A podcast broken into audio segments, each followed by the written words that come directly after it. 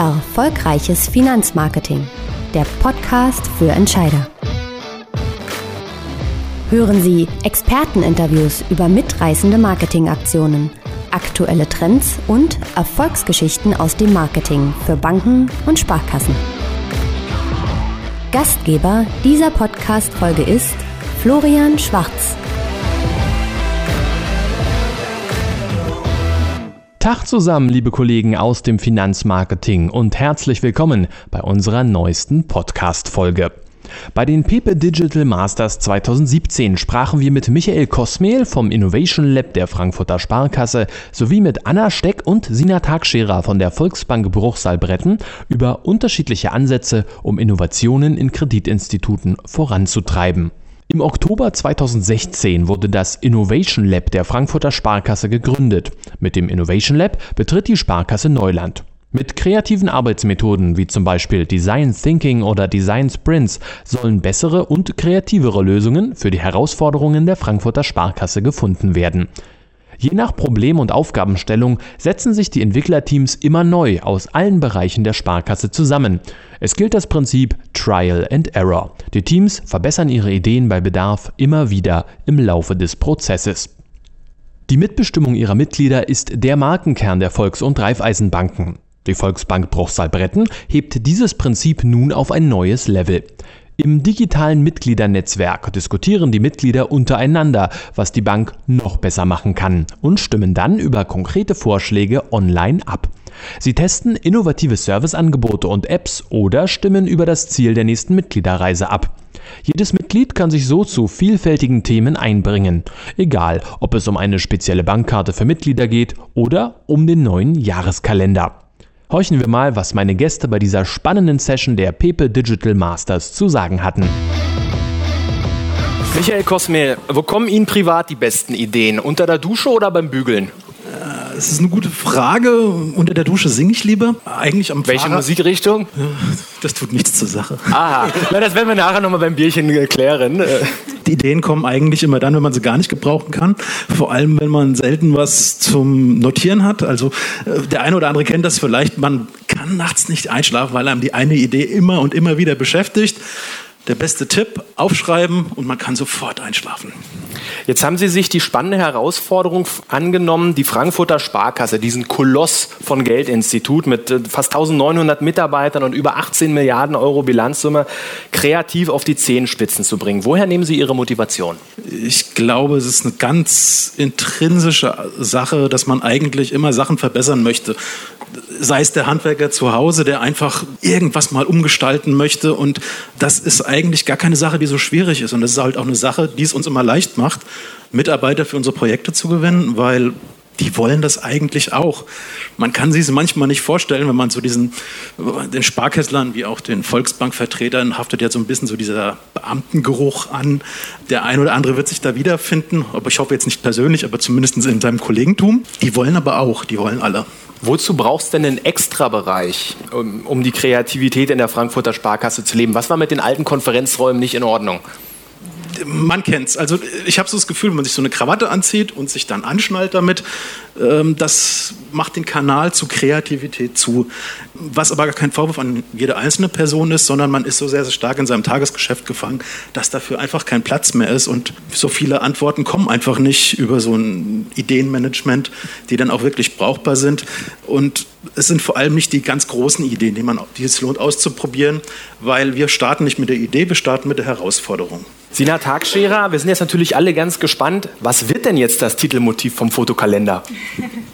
Ja, ähm, wir haben den Fotokalender bewusst auch als ersten Use Case für unsere Mitglieder gewählt, weil das ein spannendes und heiß diskutiertes Thema jedes Jahr bei uns in der Bank ist. Das geht meistens schon im August los, dass die ersten Fragen kommen, ja, wann gibt es denn den neuen Kalender fürs nächste Jahr endlich?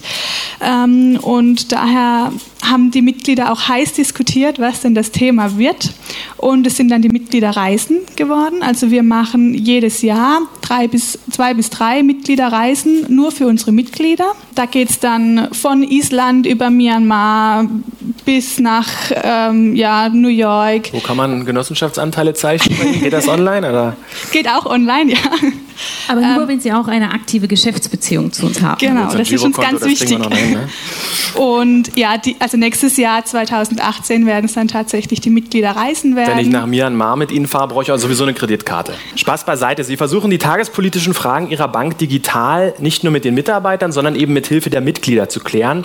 Wie tiefgreifend ist denn diese Mitbestimmung? Gibt es echte offene Diskussionen oder stellen Sie sozusagen drei, vier Optionen, die schon vorher dreimal abgenickt wurden, zur freien Auswahl? Die Ideensammlung an sich ist schon sehr tiefgreifend. Das heißt, wir geben da auch ungern zu viel vor. Ähm, wir überlegen uns, was möchten wir denn gern mit dem Projekt erreichen, was möchten wir von unseren Mitgliedern und Mitarbeitern erfahren und dann lassen wir aber auch die Kreativität der Mitglieder und ähm, ja, Mitarbeiter ganz frei sein. Also wir geben da keine Ideen vor. Wir warten, was für Ideen kommen und auch die Ideen lassen wir abstimmen. Also wir sortieren da nicht nochmal aus und sagen, okay, die Idee, die gefällt uns jetzt nicht so, die lassen wir gar nicht zur Abstimmung zu, sondern wir lassen auch wirklich jede Idee zur Abstimmung zu, sodass unsere Mitglieder und Mitarbeiter selbst wählen können, was gefällt mir und was hätte ich gerne. Hm, Anna Steck, warum setzen Sie für die Mitgliederbeteiligung ein geschlossenes Netzwerk, also so eine geschlossene Plattform ein, statt jetzt, sage ich mal, einfach eine Umfrage über Facebook zu starten oder auf Ihrer Webseite? Könnte man ja auch sagen, wo, wo soll die nächste Mitgliederreise hingehen? Ja, weil wir als Genossenschaftsbank äh, eben unseren genossenschaftlichen Förderauftrag, wir haben ja den Auftrag, unsere Mitglieder zu fördern, auch wirklich leben wollen und Mitgliedschaft auch als etwas Exklusives ausgestalten wollen. Und wir machen das über ein Mehrwertsystem. Wir machen das aber eben vor allem auch über die Mitbestimmung, denn von Grund auf ist eine Genossenschaftsbank ja, ja von, von der Werteausrichtung her demokratisch auch bestimmt. Und ähm, wir wollen diese Teilhabe, dieses Mitmachen, dieses Mitgestalten einfach auch erlebbar machen. Wir können das analog sehr gut, sei es äh, auf der Filiale, auf verschiedenen Veranstaltungen, in Workshops, die wir mit unseren Mitgliedern machen. Wir wollen das jetzt eben auch in einem geschlossenen Raum machen, in dem man sich zum, von Mitglied zu Mitglied von Mitglied zu Bank, von Mitglied zu Mitarbeiter eben austauschen kann. Hm, und wie entscheiden Sie, welche Fragen überhaupt auf der Plattform diskutiert werden? Wir haben natürlich ein paar eigene Fragen, die uns ganz äh, speziell unter den Nägeln brennen, die wir dann ins Netzwerk geben.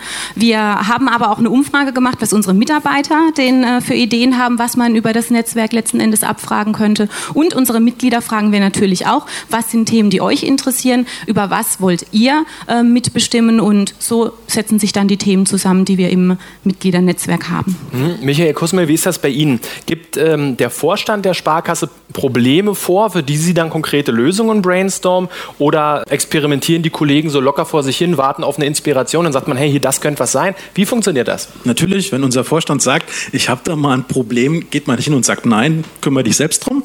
Es ist schon so, dass das unsere Ideen oder unsere Herausforderungen eher aus der Mitte der Sparkasse kommen. Das kann aus einer Filiale sein, das kann aus einer Abteilung sein, die irgendwo ihre Erträge Erträge gefährdet sieht und einfach nach neuen Möglichkeiten sucht, diese Erträge irgendwie zu sichern. Letztendlich kommen wir immer dann zum Einsatz, wenn die Lösung nicht feststeht. Also wenn jetzt eine Herausforderung kommt, wir müssen 20 Geldautomaten auf eine neue Software umstellen, bitte nicht zu uns. Wenn aber die Herausforderung kommt, meine Güte, wir haben keine Ahnung, wie wir sowas Triviales wie unseren Knacksclub aus unterschiedlichen Filialen ausrollen, ohne jetzt um 80 Stände zu kaufen. Was könnten wir denn dann machen? Das ist jetzt kein großes Problem an sich und auch kein kostenintensives ein Problem, was die Aber Kollegen ist, im Alltag beschäftigt. Ne? Ja, es ist ein Problem, was die Kollegen im Alltag beschäftigt und wo sie auch erstmal keine Lösung haben.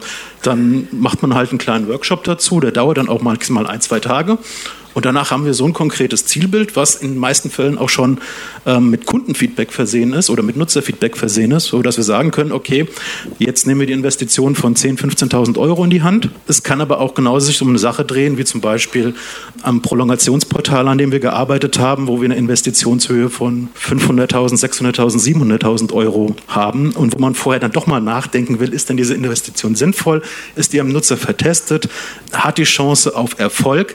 Wir versuchen einfach damit eine bessere Voraussage zu treffen, ob ein bestimmtes Vorhaben das Investment wert ist. Wie finden Sie die Teilnehmer für Ihre Workshops? Sind das Freiwillige, die sich melden oder wird jetzt jeder Mitarbeiter, sag mal, dreimal im Jahr durchs Innovation Lab geschleust oder wie muss ich mir das vorstellen? Also wir wollen unsere Teams interdisziplinär besetzen, weil das hilft uns in der Ideenfindung. Wir wollen diesen Innovationsgedanken in der Sparkasse, dass der auch durchdringt. Deswegen ist es schön, immer die gleichen Gesichter zu sehen, aber man sollte halt auch mal schauen, dass dann auch wieder der eine oder andere Neue dabei ist. Wenn wir so offene Plattformen wie die Inno-Challenge anbieten, wo sich einfach Mitarbeiter bewerben können, ist es natürlich komplett offen.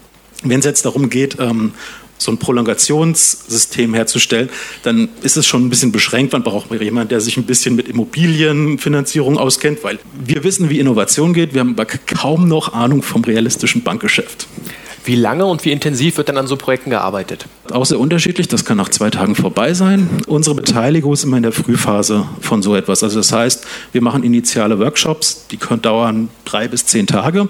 Dann setzen wir ein agiles Projekt hinten dran, in dem eine Entscheidungsvorlage kreiert wird, aber nicht wie früher, dass sich dann ähm, das ganze Team alle zwei Wochen mal in einer Besprechung zusammensetzt und dann wird laut diskutiert und äh, irgendwann kommt dann sowas wie eine Vorstandsvorlage raus. Unsere Vorstandsvorlage enthält wirklich dann auch schon ähm, das ganze Nutzerfeedback, das Entscheidungsfeedback, das, das Business Model und so weiter und so fort. Frau Tagscherer, wie erfahren Ihre Mitglieder davon, dass es eine neue Abstimmung oder eine neue App zum Testen gibt? Das machen wir auch über das digitale Mitgliedernetzwerk. Wir haben die Möglichkeit, ähm, personalisierte E-Mails über das Netzwerk an die da angemeldeten, sind sie wieder, die E-Mails, ne? genau, Ja. an die angemeldeten äh, Mitglieder zu versenden. Das heißt, einmal erfahren es die Mitglieder darüber, indem sie eine E-Mail bekommen, die auch personalisiert ist. Da schreiben wir dann immer schon rein, worum es geht, welches Projekt, äh, was wir uns wünschen. Also geht es darum, Ideen zu sammeln, geht es darum, an einem Voting teilzunehmen oder an einer Umfrage. Und dann erfahren es die Mitglieder natürlich aber auch über ihre Berater. Das heißt, im persönlichen Kontakt, auch die Berater, die Mitarbeiter informieren wir immer, wenn ein neues Mitgliederprojekt äh, online geht damit die es auch im persönlichen Kontakt weitertragen können. Und sie erfahren es auch über die sozialen Netzwerke. Also auch im Facebook werben wir ähm, immer wieder für unser Mitgliedernetzwerk und rufen auch immer wieder zum Mitmachen auf. Wie schätzen Sie denn die digitale Kompetenz Ihrer Mitglieder ein? Also wie viel Know-how muss jemand haben, was muss er auf dem Kasten haben, um die Probleme, die Sie diskutieren, auch wirklich zu durchdringen? Ich sage mal, bei so einem Fotomotiv vom Kalender stelle ich mir das relativ simpel vor. Wenn Sie jetzt aber über Apps diskutieren oder irgendwelche Sachen testen, ist das ja nochmal eine andere Geschichte. Es kommt natürlich extrem auf den Use Case an. Sie haben es schon gesagt. Also über ein Kalendermotiv abstimmen, da äh, brauchst jetzt nicht so viel digitale Kompetenz. Äh, wir hatten einen Use Case, da wollten wir von unseren Mitgliedern wissen, hey, ähm, zu was im, im Online-Banking, zu was bei unseren Apps, Finanz-Apps, braucht ihr denn Unterstützung, braucht ihr denn noch Informationen? Da haben wir dann auch gemerkt, okay, das ist jetzt eine Frage, die ist ein bisschen ähm, zu schwierig wohl, um die so offen an äh, die Mitglieder weiterzugeben, weil wie soll ich denn über was bestimmen oder was zurückmelden, was ich gar nicht kenne oder äh, ja, für das ich gar kein Gefühl habe? Da lernen wir. Also wir müssen selber noch so ein Stück weit äh, ausloten, wie viel digitale Kompetenz äh, ist überhaupt da, welche kann man denn nutzen. Aber wir sind auch immer wieder überrascht darüber, ähm, was für Feedback zu verschiedenen Themen kommt.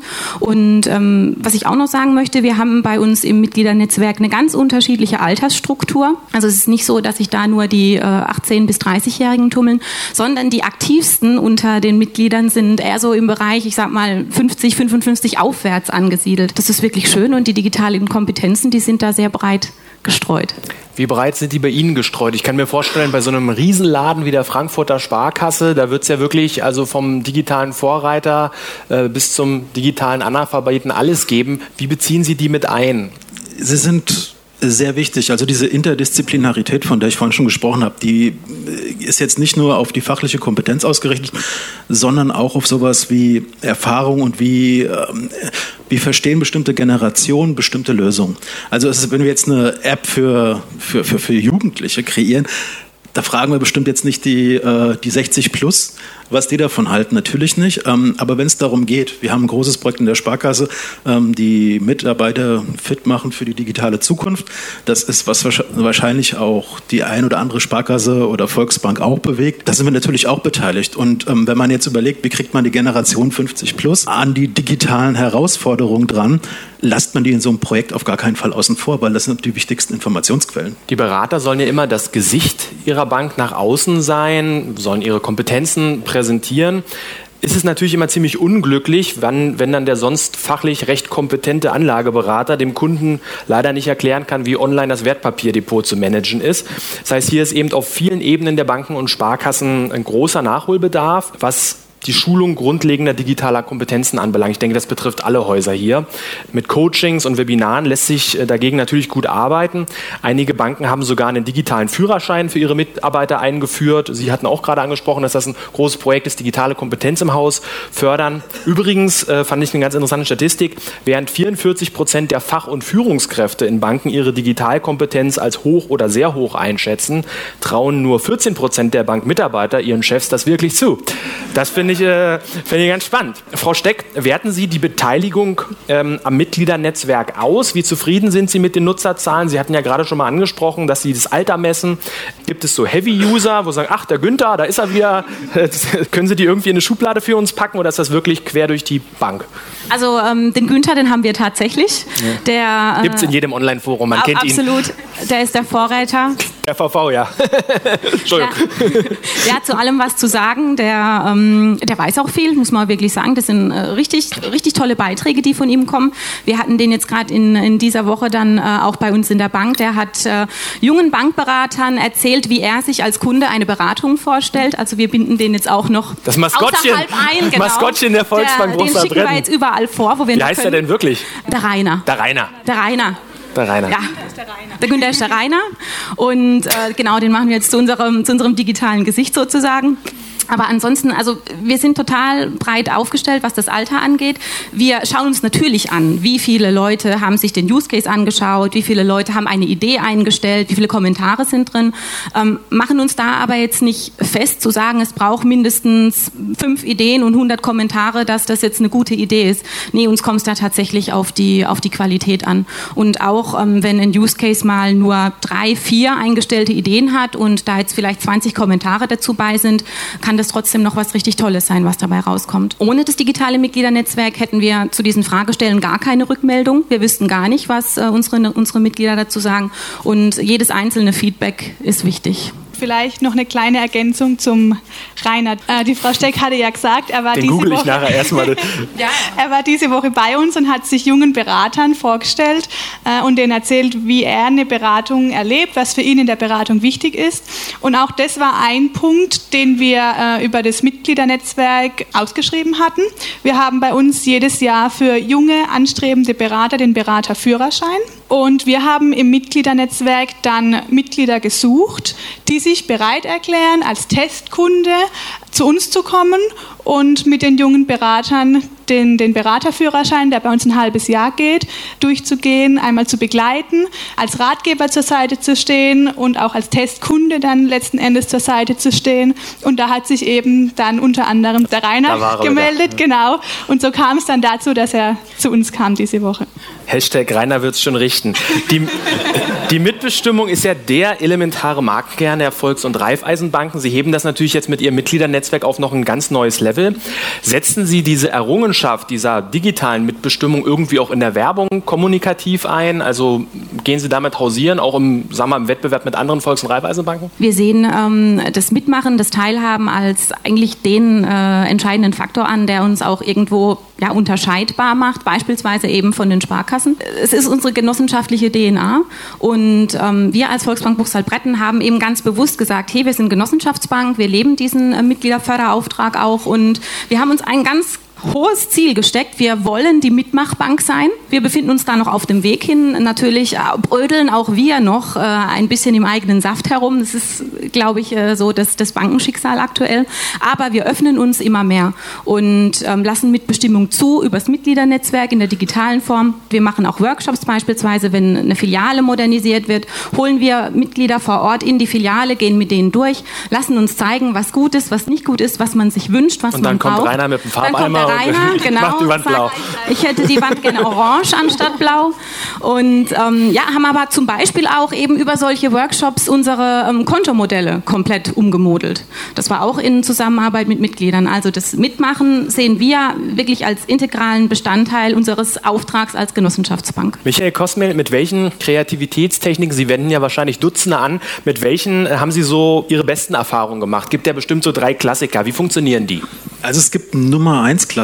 Das ist der Design Sprint nach Google Ventures Methode. Das ist so ein hübsches, ne, nicht besonders hübsches, aber es ist so, so ein blaues Buch. Das kann jeder bei Amazon kaufen. Und damit können Sie ein Innovation Lab grundsätzlich erstmal ausrichten, so als, als erste Maßnahme, weil da kriegt man perfekte Rezepte geliefert, wie man sowas aufbaut. Und man ist wirklich verwundert, wie viel bessere man Ideen dadurch gibt. Natürlich reichern wir das im, im Laufe der Zeit über unsere Erfahrungen auch immer weiter an und ähm, verbessern und optimieren an der einen oder anderen Stelle. Aber wenn jemand einfach mal sagen will, okay, ich will mal was Kreatives ausprobieren in einer kleinen Gruppe, Buch kaufen, ausprobieren. Wie funktioniert das? das vielleicht so ein paar Worten, wie, wie muss man das vorstellen? Es ist normalerweise immer fünf Tage aufgebaut. Also man fängt an am ersten Tag und versucht erstmal die Welt um sich herum, um diese Herausforderung zu verstehen, holt sich viel Inspiration, holt sich schon viel Feedback von Experten, von Kunden und so weiter. Im zweiten Tag geht man dann in die Lösungsfindung, indem man auf diesen ganzen Informationen, die gesammelt ist, für sich selbst und zwar nicht in einer lauten Diskussion mit dem Team und viel Brainstorming und viel Diskussion eine Idee zu entwickeln, sondern jeder für sich selbst. Diese Ideen, die von den ganzen Teammitgliedern erarbeitet werden, werden am dritten Tag in einer relativ stillen demokratischen Abstimmung, werden die besten Lösungen gewählt und zusammengemischt, aus der dann letztendlich ein Prototyp, ein Click-Dummy, irgendwas Haptisches, was man wiederum Kunden vorführen kann, am fünften Tag zeigen kann und dann einfach sagt, okay, das funktioniert, das funktioniert nicht, das müssen wir nochmal verbessern. Und so hat man schon nach fünf Tagen so eine 80-Prozent-Lösung für die Herausforderungen, die am ersten Tag noch total unklar stehen. Und ist, funktioniert so simpel, es funktioniert so einfach für spezifische Herausforderungen. Aber das ist erstmal etwas, um anzufangen. Später kann man das dann natürlich verfeinern mit diesen ganzen Themen aus dem Design Thinking, was dann schon wesentlich komplexer und wesentlich schwieriger ist. Da hilft auch nicht mal ein Buch zu lesen, sondern dann sollte man auch mal einfach einen Kurs belegen und das auch einfach mal erleben und das vor allem an die Kollegen weiter transportieren. Was ist das? Wer hat es erfunden? Die Amerikaner, wie immer, wenn es um sowas geht. Kam aus Stanford. Das ist eine Methode, wo man sehr, sehr viel mit ähm, Empathie des Users spielt, wo man sehr, sehr viel damit spielt. Ähm, was hat der für eine Benutzererfahrung? Was erwartet der vom Produkt? Dass wir vorher mit dem Kunden drüber reden. Was ist für dich wichtig? Was ähm, soll da funktionieren? Was soll da nicht funktionieren? Es wird sehr, sehr viel mit Personas gearbeitet. Das ist ein Konstrukt, wo man Eigenschaften einer Person zusammenfasst. Was bewegt diese Person? Wie ähm, würde die Imbissbudenbesitzerin Brigitte darauf reagieren? Die Budenbesitzer Brigitte, wie ist die digital unterwegs und so weiter. Oder so Rainer. Genau. Wie würde Rainer darauf reagieren? Ja. Wie verhindern verhindern Sie, dass Leute, die jetzt mehrfach teilnehmen, irgendwann in so eine Art ja, Kreativitätstunnel reinkommen und irgendwie dann doch mit, immer mit der gleichen Idee kommen oder mit dem gleichen Ansatz immer wieder versuchen, die Probleme anzugehen? Also bislang hatten wir noch nicht das Vergnügen, dass wir die gleiche Person zweimal im Workshop hatten. Okay. Ähm, selbst dann ist es ja immer noch so, dass dann immer noch fünf, sechs, sieben andere Teammitglieder sind, die das von einer ganz anderen Richtung sehen können. Es ist wirklich überraschend zu sehen, obwohl alle an der gleichen Herausforderung arbeiten, fünf, sechs absolut unterschiedliche Entwürfe kommen. Und es ist einfach dann sehr demokratisch. Am Schluss gewinnt eigentlich die beste Lösung und nicht die Lösung, die der lauteste oder der dominanteste oder der, der am breitbeinigsten auftritt. Keine Chance ähm, für mich, also ich sollte nicht ja, sorry. Nein, sondern vielleicht die Lösung von dem Stillsten im Raum, der sonst gar nicht sich groß äh, beteiligt, aber gerne sehr leise über seine Idee nachdenkt. Entwickeln Sie nur Lösungen fürs Bankgeschäft oder kommen da auch mal ganz andere Ansätze bei raus? Also letztendlich hat es immer mit der Sparkasse zu tun. Das heißt, es ist doch eine Lösung fürs Bankgeschäft generell dadurch schon impliziert. Wir haben in der Inno-Challenge zwei Ideen kreiert. Die eine geht so ein bisschen in die Richtung auch von dem Sparks, wo man jetzt äh, sagen kann, das ist ja eigentlich originäres Bankgeschäft, worum es da geht, aber es ist immer die Sparkasse, die noch im Mittelpunkt steht. Und das andere, das hat bei uns den Codenamen Friends and Banks. Da geht es einfach darum, Tinder dir deinen Berater. Und zwar jetzt nicht mit okay. sieht aus oder sieht der Das klingt aus. interessant. Ähm, ist es durchaus auch. Deswegen haben wir es nicht Banking Tinder, sondern Friends and Banks genannt. Wir sind da noch mitten in der, in der Konzeptionsphase. Es ist sehr, sehr aufwendig. Also erst, erstes Mal, und die meisten, die kennen das dann wahrscheinlich, mit so einer Idee hat man erstmal einen Riesenschiss vom Personalrat. Kann ich mir jetzt gar nicht vorstellen. Ja. Das Merkwürdige daran, als das gepitcht worden ist, die Idee, unser Personalrat, coole Idee, klasse, machen wir. In dem Projektteam war auch ein Vertreter aus dem Personalrat dabei. Trotzdem haben wir jetzt zu keiner Zeit das Gefühl gehabt, wir müssen uns mit irgendwas zurückhalten. Und es geht wirklich darum, wir wollen einen Berater finden, der zu einem Kunden passt, weil ja im besten Fall dann eine längerfristige Kundenbeziehung rauskommt.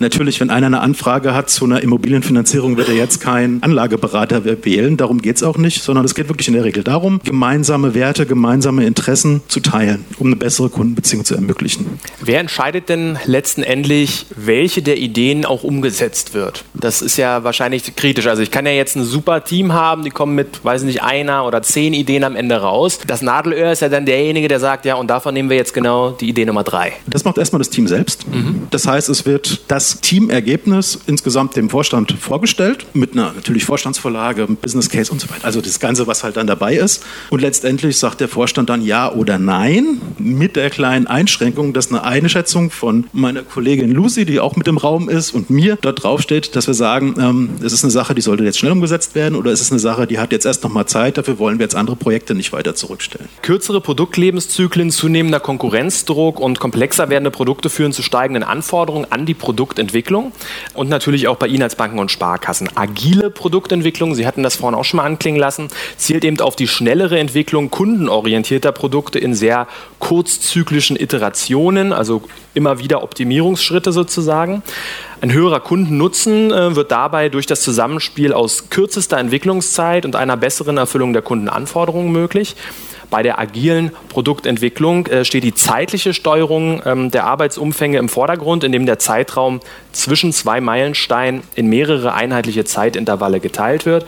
Und dann gibt es kurze Feedback-Schleifen, die natürlich durch eine frühe Nutzung von Prototypen, wie Sie die auch entwickeln, sowie dem Einsatz von agilen Werkzeugen und Methoden so eine Fokussierung ermöglichen auf den Kundenwert und eine Vermeidung, ich sag mal, von Verschwendung entlang des äh, Entwicklungsprozesses. Also bring das Ding erstmal auf die Straße, guck, wie es läuft und dann kann man immer noch optimieren, das möglichst schnell. Was ich spannend finde, ist jetzt keine Frage, nur eine Randbemerkung, äh, ist, ich muss die, muss die Mädels auch mal wieder zu Wort kommen lassen, äh, was ich spannend finde, ist, dass sie eigentlich die ersten ersten drei Tage gar nicht so viel quatschen, sondern dass da jeder für sich arbeitet, wenn ich das richtig verstanden habe, und dann kommt das erst zusammen. Ja? Also es gibt gerade so ein Buch Deep Work, ja, also wo man also tief wieder reingeht und sich konzentriert in aller Ruhe, dass das doch zu den guten Ideen führt, die man dann gemeinsam bespricht. Frau Steck, bei Ihnen sind die Mitglieder ja auch als Produkttester aktiv. Welche Erfahrungen haben Sie hier bisher sammeln können? Wir haben im Mitgliedernetzwerk aktuell noch, noch kein Produkt reingegeben. Wir äh, haben das Mitgliedernetzwerk seit Januar am Start oder seit, seit Februar eigentlich und ähm, haben jetzt gesagt, im ersten Jahr wollen wir erstmal mit Themen äh, ja, ein Stück weit spielen und üben, mal schauen, was da überhaupt so zurückkommt und an das harte Fleisch äh, machen wir uns dann wahrscheinlich ab dem nächsten Jahr eben dran. Also im Moment äh, sind wir noch auf einer, auf einer Flughöhe unterwegs, bei dem eigentlich jedes Mitglied auch noch einfach mitarbeiten kann. Wenn wir dann in die Produktwelt einsteigen und ähm, vielleicht auch tatsächlich neue Geschäftsmodelle zu Produkten gemeinsam mit den Mitgliedern entwickeln, da brauchen wir auch in der Moderation im Netzwerk noch ein Stück weit mehr Erfahrung. Und die gönnen wir uns jetzt erstmal im ersten Jahr und äh, sowas kommt dann noch dazu. Mhm. Wenn die Mitglieder aktiv einbezogen werden und ihre Stimme am Ende auch erhört wird, dann ist das für die Beteiligten natürlich ein tolles Gefühl.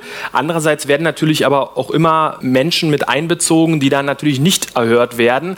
Wird jetzt durch so eine digitale Plattform diese, ich sage jetzt mal, Niederlage noch transparenter? Also, mh, hm, jetzt haben die mich schon wieder nicht, jetzt haben die schon wieder nicht auf mich gehört, was man vorher vielleicht gar nicht so mitbekommen hat. Wie sorgen Sie denn im Netzwerk für Motivation und gute Stimmung? Dieser Gedanke, ähm, dass dann Mitglieder enttäuscht enttäuscht sind, äh, weil ihre Idee vielleicht nicht auf Platz 1 im Voting gewotet wird. Das versuchen wir schon äh, abzuschwächen. Bei uns ist immer ganz wichtig, dass die Mitglieder selbst entscheiden können, was für sie wichtig ist. Und wenn wir dann Ergebnisse kommunizieren, dann achten wir da auch darauf, äh, dass nicht so dieser Gewinnergedanke im Vordergrund steht, sondern dass wir dann sagen, hey, ihr habt tolle Ideen eingebracht, votet doch mal, ähm, was ist für euch jetzt im Moment wichtig, was soll sollen wir zuerst umsetzen und was setzen wir dann zu einem späteren Zeitpunkt um. Also dieses Gefühl, dass wir eine Idee gar nicht umsetzen, das geben wir den Mitgliedern eigentlich nicht. Es geht da wirklich nur darum, wann setzen wir was um. Und so hat jedes Mitglied dann auch das Gefühl oder so, so versuchen wir das Gefühl auch den Mitgliedern zu geben, dass uns alle Ideen wichtig sind und wir alles umsetzen möchten, dass es uns aber natürlich nicht möglich ist, alles auf einmal umzusetzen. Halten Sie die ähm, Teilnehmer dann auch im Nachgang auf dem Laufenden, wie sich das entwickelt, was ist aus der Idee XY geworden, ähm, wie, wie funktioniert ja. das? Ergebnisse kommunizieren wir immer sofort,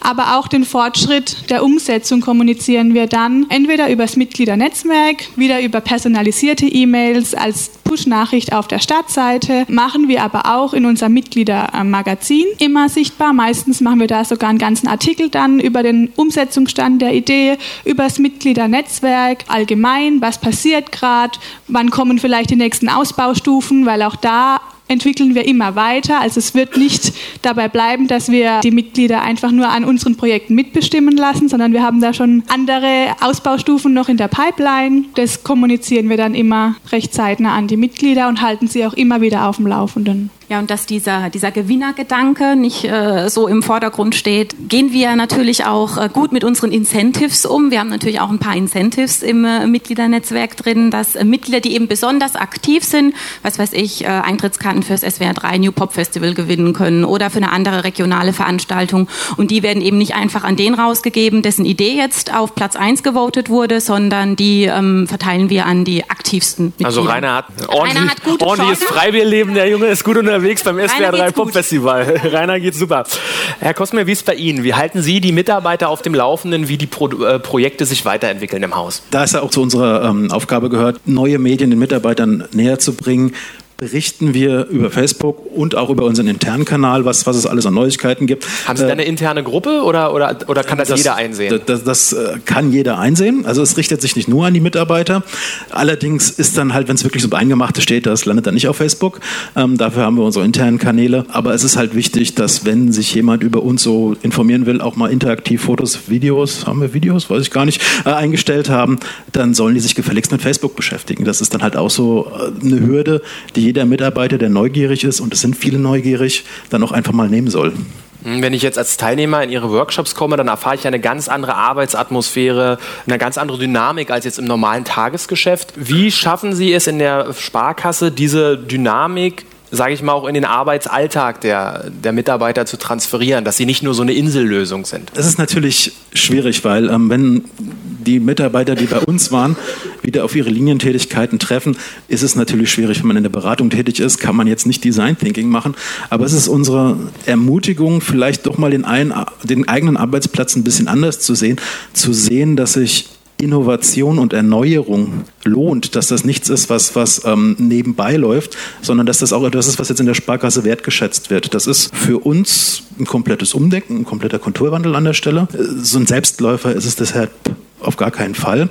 Für uns ist immer so das größte Lob, das ist jetzt nicht aus der Luft gegriffen, wenn, man so Feedback bekommt, so, oh, das waren die geilsten zwei Tage seit der Sparkasse. Ähm, freuen wir uns sehr drüber, äh, wissen aber, dass wir damit die Enttäuschung erzeugen, dass es dann doch nicht jeden Tag wie in Zukunft so sein wird. Wir selbst, oder unsere Gründung resultiert ja daher, dass wir bei unserer Mutter, der Hessischen Landesbank, auch mal ein Digitalisierungsprojekt zugeteilt waren und da rausgekommen sind und wir beide gesagt haben, wir haben keinen Bock mehr auf unseren alten Arbeitsplatz, haben ein Konzept für die Sparkasse angepasst, sind damit unseren Vorstandsvorsitzenden gegangen er guckt sich das an, sagt, okay, wann könnt ihr anfangen und wie viel Geld braucht ihr? Und wir, ja, danke. Und so haben wir uns dann halt letztendlich gegründet. Und wie gesagt, ein Jahr Projekt erstmal. Die Verlängerung steht an. Die ist eigentlich schon so gut wie in trockenen Tüchern, aber wir dürfen es noch nicht sagen. Deswegen, falls ihr einen von der Frankfurter Sparkasse trefft, nichts verraten. Also der Mut hat sich auf jeden Fall der gelohnt. Der Mut hat sich mhm. gelohnt. Wir hoffen, also es kann sich jetzt nicht jeder ein Innovation Lab gründen, aber wir hoffen, dass sich andere davon anstecken lassen. Mhm. Äh, wie weit konnten Sie das Mitgliedernetzwerk als Entscheidungshilfe oder Ideenlieferant in Ihrer Bank schon etablieren? Also wie schaffen Sie es, dass Ihre Kollegen auch vielleicht künftig proaktiv auf Sie zukommen und sagen, Mensch, ich habe da ein Problem, so wie er vorhin gesagt hat, hier Knacksclub, wie machen wir wir das? Äh, könnt ihr das nicht mal als Mitgliedernetzwerk einstellen? Im Moment ist im äh, Mitgliedernetzwerk tatsächlich äh, auch noch der Fall, dass gerade unsere Kolleginnen und Kollegen mit uns sehr viel noch in der Mund-zu-Mund-Propaganda machen. Also anstatt, dass man sich über das Netzwerk austauscht, wird dann trotzdem noch der Telefonhörer in die Hand genommen. Da müssen wir noch ein bisschen dran arbeiten, dass das Netzwerk auch immer mehr zum Austauschmedium wird. Frau Tagscher hat es gesagt, wir haben dazu was in der Pipeline, das, das wir gerade entwickeln. Ja, aber wir geben immer wieder neue Impulse ins Netzwerk ein und vor allem allem geben wir auch Impulse ins Netzwerk ein, die für jeden interessant sind. Äh, Gerade im Bereich der Mitarbeiter haben wir gedacht, ja, da brauchen wir was, was die Leute drauflockt, gleich am Anfang und haben da ein Thema genommen, äh, das sowieso immer diskutiert wird, nämlich unsere Start-up-Feier. Das ist äh, ja ein Mitarbeiterfest letzten Endes am, am Anfang des Jahres mit Unterhaltungsprogramm, mit Bar und so weiter. Und es ist natürlich der Hit, äh, zwei Tage später auf dem Flur, sich darüber auszutauschen, wie das war, was man besser machen könnte. Und diese Diskussion haben wir einfach ins Netzwerk verlagert. Und das sind ganz einfache Tricks, die man da machen kann. Wir haben dieses Jahr eine Innovationswerkstatt gegründet aus sieben Mitarbeitern und auch da versuchen wir, die Vernetzung zum Mitgliedernetzwerk herzustellen, weil auch das interessiert natürlich unsere Mitarbeiter brennend, was diese sieben Köpfe in dieser Innovationswerkstatt denn gerade tun und gerade äh, diskutieren oder sich gerade überlegen. Und auch da äh, versuchen wir dann, unsere Mitarbeiter über das Mitgliedernetzwerk mitzunehmen und mitbestimmen zu lassen, damit auch wir einfach wissen, sind unsere Ideen, die wir sieben oder die die sieben sich überlegen, sind die eigentlich auch übertragbar auf die anderen 350 Mitarbeiter. Und was für unsere Mitarbeiter auch noch sehr interessant war, ähm, am Anfang hatten wir es so, dass in den ersten drei Monaten Mitgliedernetzwerk und Mitarbeiternetzwerk getrennt voneinander waren. Ähm, jetzt können die, ähm, unsere Kolleginnen und Kollegen eben auch sehen, was unsere Mitglieder so alles schreiben. Und äh, gerade für die Beraterinnen und Berater am Markt ist es natürlich hochinteressant, was ihre Kunden, was der Rainer da äh, eben alles sagt. Und äh, auch das ist was, was uns nochmal ordentlich die Nutzerzahlen gepusht hat. Beide Ihrer Projekte verlassen sich jetzt nicht mehr auf die Kompetenz oder das Bauchgefühl von einem Entscheidungsträger oder von zwei, drei Entscheidungsträgern, sondern setzen ja wirklich auf die Gruppenintelligenz. Woher kommt dieser Antrieb? Warum war das nötig? Ich habe jetzt gerade das Stichwort Innovationswerkstatt mit sieben Mitarbeitern, also Luise und ich wären auch froh, hätten wir sieben Mitarbeiter, haben uns aber aktiv... Hashtag Neid. Ja, ja, ja, ja. Wir, wir haben jetzt eine Assistenz bekommen, das ist schon mal Gold wert. Aber Sie haben so ein cooles Clubsofa bei sich stehen. Haben Sie eins? Nee, ne? ja, man, man, muss ja, man muss ja, fair, man oh, muss, Mitglieder-Lounge. Man muss ja fairerweise sagen, das gehört nicht uns persönlich, das gehört auch nicht der Frankfurter Sparkasse, sondern es gehört dem Tech-Quartier, was ein Startup-Hub, eine Startup-Schmiede in Frankfurt ist, mhm. in der wir zusätzlich halt auch eingemietet sind, weil es uns einfach die Plattform bietet, aus der Sparkasse rauszukommen. Gruppenintelligenz. Warum? Gruppenintelligenz. Wir haben uns gegen diese sieben entschieden. Also wir haben uns gegen ein großes Team entschieden, ähm, weil das hat dann schnell den Geschmack von so einem Elfenbeinturm, wo einfach noch losgelöst vom Rest der Belegschaft ähm, Ideen entwickelt werden und wir wollten halt wirklich aus der Mitte die Leute partizipieren lassen. Äh, wie gesagt, der Handwerker vom Anfang, jeder hat irgendwie das, den Drang, was verbessern zu wollen. Es gibt auch noch einen Kaffeesatz an Personen, die einfach sagen, Innovation Lab, die hocken den ganzen Tag auf bunten Stühlen rum und saufen Fritz Cola. Machen wir, ja, aber halt nicht nur. Also ähm, das ist natürlich das ist natürlich Teil der Story, die, die erzählt wird, ja, aber ähm, letztendlich ist es so, das, was am Schluss leicht aussieht für die Kolleginnen und Kollegen, die dann mit uns zusammenarbeiten, ist im Hintergrund schwere, schwere Arbeit. Ja, bei uns ähm, kommt die Motivation eigentlich von unserem urgenossenschaftlichen Prinzip. Ähm, was einer alleine nicht schafft, das schaffen viele. Das haben wir die ganze Zeit ähm, schon gelebt, nur nicht digital leben können. Und unsere Mitgliedergemeinschaft ist ja eigentlich ein soziales Netzwerk Deswegen haben wir gesagt, äh, wir möchten das Ganze in die digitale Welt übertragen. Und deswegen ist es uns auch so wichtig, gemeinsam an Ideen zu arbeiten und diese Intelligenz der Gruppe tatsächlich auch zu nutzen. Hm, jetzt liegen Ihre beiden Institute nicht mal anderthalb Autostunden auseinander. Was macht Ihre Region so viel innovativer als die, die anderen Ecken der Bundesrepublik? Ist es der Wettbewerbsdruck vor Ort? Ist der größer oder ist der Wein besser? Also bei uns, der Äppler, äh, ist jetzt ist Special Interest, würde ich jetzt einfach mal sagen.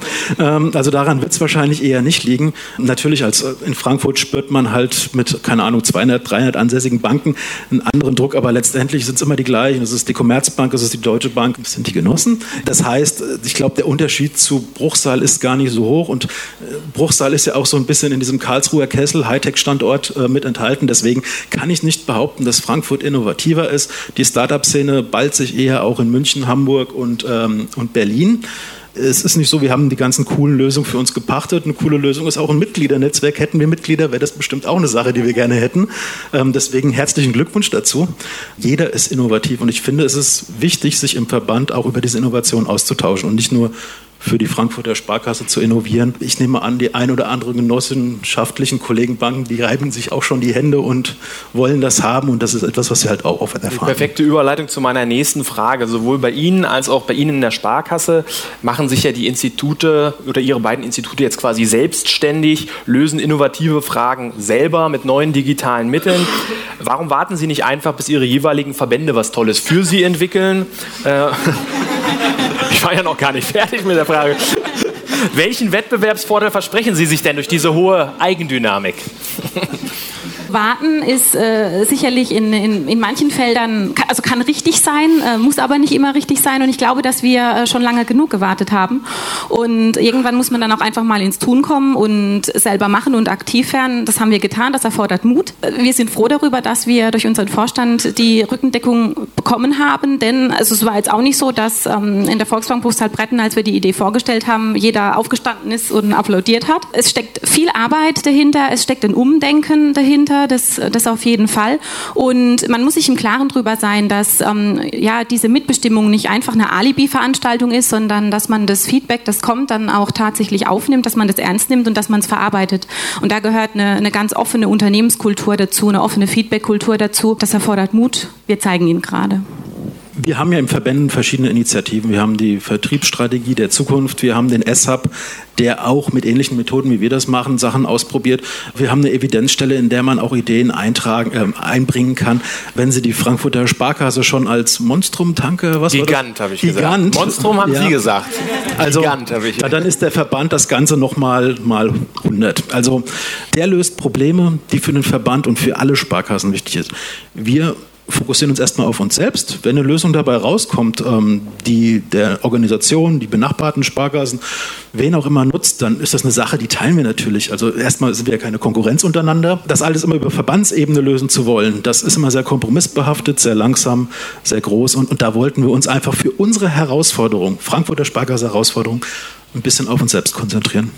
Ich finde es auch nicht richtig, da die ähm, Verantwortung komplett an den Verband oder so äh, abzugeben. Also gerade wir Genossenschaftsbanken, wir sind selbstständige Banken, wir wollen das auch sein. Und dann finde ich, kann man auch selbstständig denken und handeln. Wir haben heutzutage die Möglichkeit, uns untereinander zu vernetzen, zusammenzuarbeiten. Letzten Endes arbeitet man ja doch an denselben Themen irgendwie. Und ich denke, da ist jedes einzelne Institut auch in der Pflicht. Und ähm, die schlauen Köpfe, die sitzen nicht nur beim Verband, sondern die sitzen auch in den Primärinstituten. Und das sollte man einfach noch viel mehr nutzen. Hm, welchen Tipp würden Sie denn den anwesenden Kollegen geben? Wie kommt man denn als Bank zu schnellen und qualitativ guten neuen Entscheidungen über die digitalen Kanäle? Einfach mal machen. Das ist eigentlich der Tipp, der zwar so banal klingt, aber zum einen Mut erfordert und einen wirklich großen Schritt über die eigene Arbeitsweise hinaus. Ähm, ja, das ist es einfach. Denn das Erstaunliche ist, dass ähm, über die sozialen Medien oder jetzt über das digitale Mitgliedernetzwerk auf jeden Fall etwas zurückkommt, mit dem man arbeiten kann. Man mag das im ersten Moment vielleicht gar nicht glauben, aber da steckt so viel Potenzial drin. Der Schwarm hat so viele Ideen, die äh, Crowd, die ist da, die möchte mitmachen. Und das muss man dann einfach äh, auch irgendwo dann sich selber zunutze machen. Das war Erfolgreiches Finanzmarketing, der Podcast für Entscheider. Weitere Folgen und innovative Vertriebs- und Marketingkampagnen für Banken und Sparkassen finden Sie unter www.finanzmarketing-podcast.de.